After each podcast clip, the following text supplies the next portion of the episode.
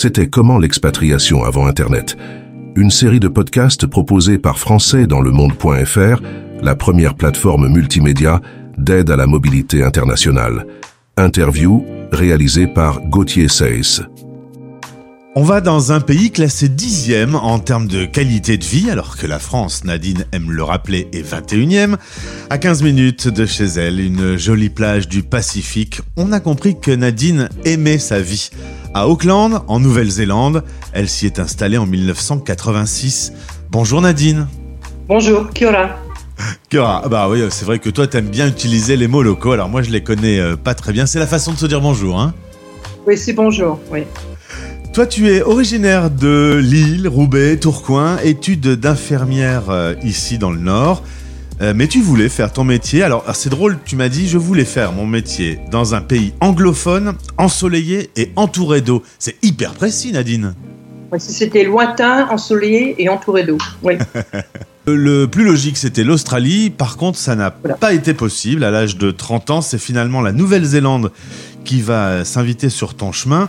Euh, tu te souviens des démarches que tu avais dû faire à l'époque pour euh, euh, le visa de travail, etc. C'était c'était des rendez-vous dans les ambassades? Voilà, c'est ça. Donc à l'époque, l'ambassade de Nouvelle-Zélande était à Paris, rue Léonard de Vinci, près de l'Arc de Triomphe. Et donc j'avais été là pour obtenir les documents pour commencer les démarches à, faire mon équivalence de diplôme d'infirmière. Et ensuite aussi, euh, j'ai euh, commencé les démarches pour obtenir le visa de travail. Parce que donc au départ, on, ne pouvait obtenir qu'un visa de travail. Et qui était une fois renouvelable, une fois un an. Donc en tout, au départ, je suis arrivée en Nouvelle-Zélande avec un visa de travail de une fois, euh, enfin un an renouvelable une, fois, un an. On est en 1986, c'est marrant parce que tu me dis, euh, je suis arrivé un dimanche matin. Comment tu peux te souvenir de ton arrivée euh, dans ton pays d'expatriation quelques années plus tard comme ça? Oui, c'est ça, parce qu'en fait, euh, tous les pubs et cafés étaient fermés. Comme après une visite du musée de la galerie d'art d'Auckland le matin pour rester réveillé, parce qu'après un vol de plus de 30 heures, j'étais un peu fatiguée. On est un peu fatigué avec le décalage horaire. Et euh, le tout, c'est de pas aller se coucher, en fait. Et donc, euh, on avait été euh, visiter ce musée. Et en sortant, ben, comme en bonne lilloise, j'avais dit à, la personne qui m'accompagnait, ben, on va aller boire un pot. Puis il me dit, ben où? Et dans n'importe quel café. Mais on est dimanche. Ben oui, raison de plus. Mais non, justement, tout est fermé. Pareil, tu allais dans un supermarché à 16h30, t'entendais une annonce en disant Mesdames et messieurs, faut partir. Tout fermé à 17h. Oui, c'est ça. Le, et alors, euh, le week-end, tout était fermé. Et, du coup, toi, euh, venant de Lille, euh, t'étais un peu perplexe de cette façon de vivre très très différente. Bah oui, très. Puis alors en plus, c'était très ferme, très rigide au sujet des fermetures d'heures de magasins.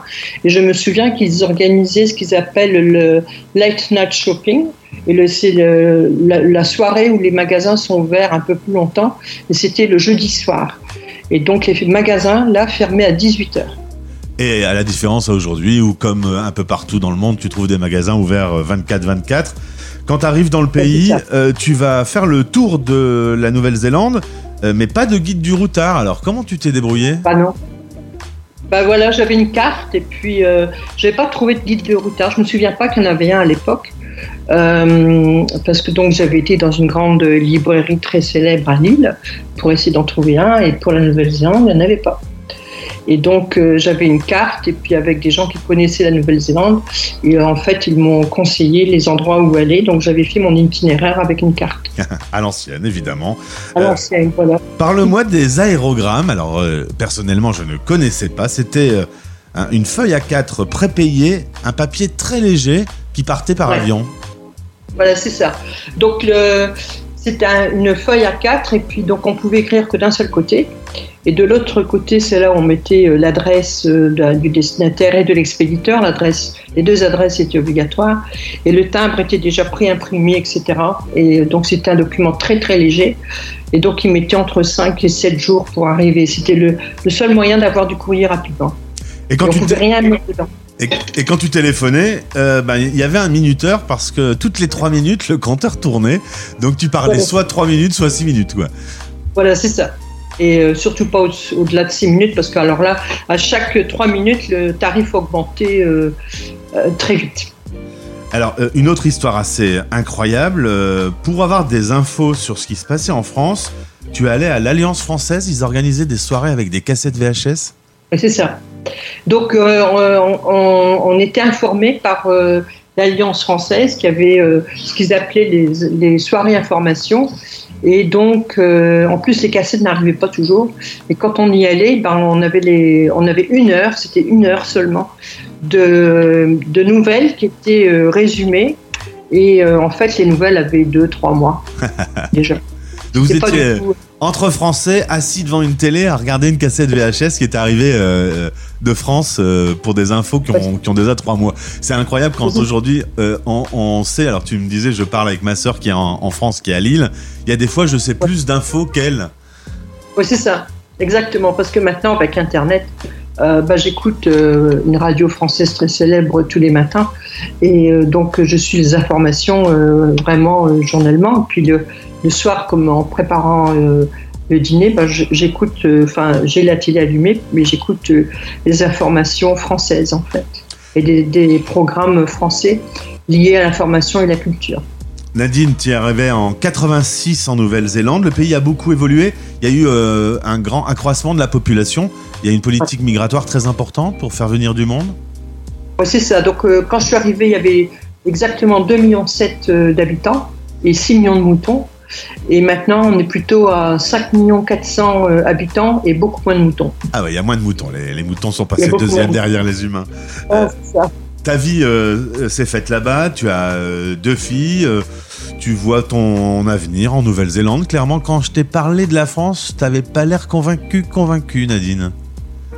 Non, oui, c'est ça. La dernière fois que je suis allée en France en vacances, donc c'était en 2019. Et là, euh, je regardais pour y aller euh, cette année, mais je crois que je vais y aller l'année prochaine parce que euh, avec tout ce qui se passe en ce moment, etc., je suis pas trop attirée pour y aller en ce moment. Et alors, le petit bonjour que tu m'as dit en intro, c'est quel langage C'est le maori. Le, maori. Donc, c'est Kiora et Kote Nadine Hingo Ahaho. Donc, ça, c'est mon nom en maori. D'accord. Et, du coup, c'est euh, euh, utilisé en même temps que l'anglais? Ça se mélange avec l'anglais quand on parle avec les gens?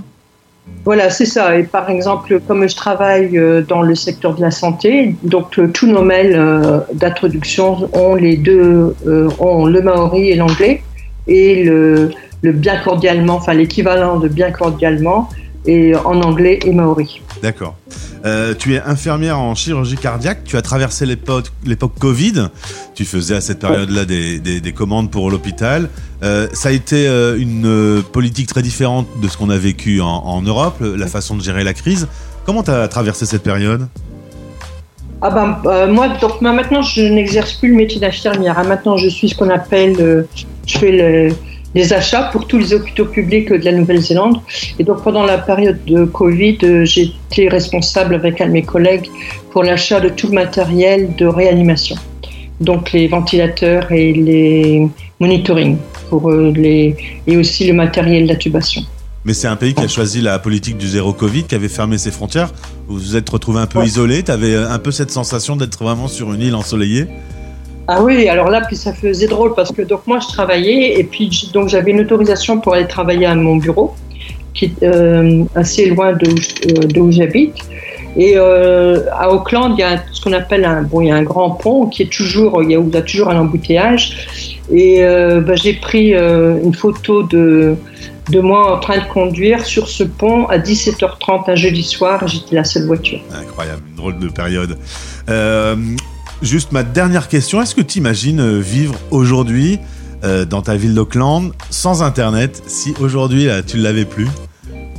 Ah bah alors là, je serais malheureuse hein, parce que donc comme je suis euh, quand même comme même sur une plateforme célèbre qui distribue les séries et, et, les films, je regarde les séries françaises, les films en français, euh, enfin, pour moi, je ne vois, je ne sens même plus trop la différence, par exemple, que j'ai ressenti quand je suis arrivée. Avant, c'était vraiment, euh, tu étais dans, imprégné dans la vie euh, du Néo-Zélandais de base. Maintenant, tu vis quasi à ah. la française. Oui, et puis en plus, moi, quand je suis arrivée, donc j'ai toujours travaillé en milieu anglophone et avec les Néo-Zélandais, donc j'avais très peu de contact avec les Français quand je suis arrivée. Et parce que donc l'hôpital où je travaillais, il y avait que c'était que des Néo-Zélandais, il n'y avait pas de Français. J'étais la seule Française. Si je comprends bien, grâce à Internet, tu vis un peu en France aujourd'hui, du coup. Voilà. C'est ça. Et je, je ressens plus euh, autant l'éloignement que j'ai ressenti quand je suis arrivée en 86. Le monde, le monde s'est ici.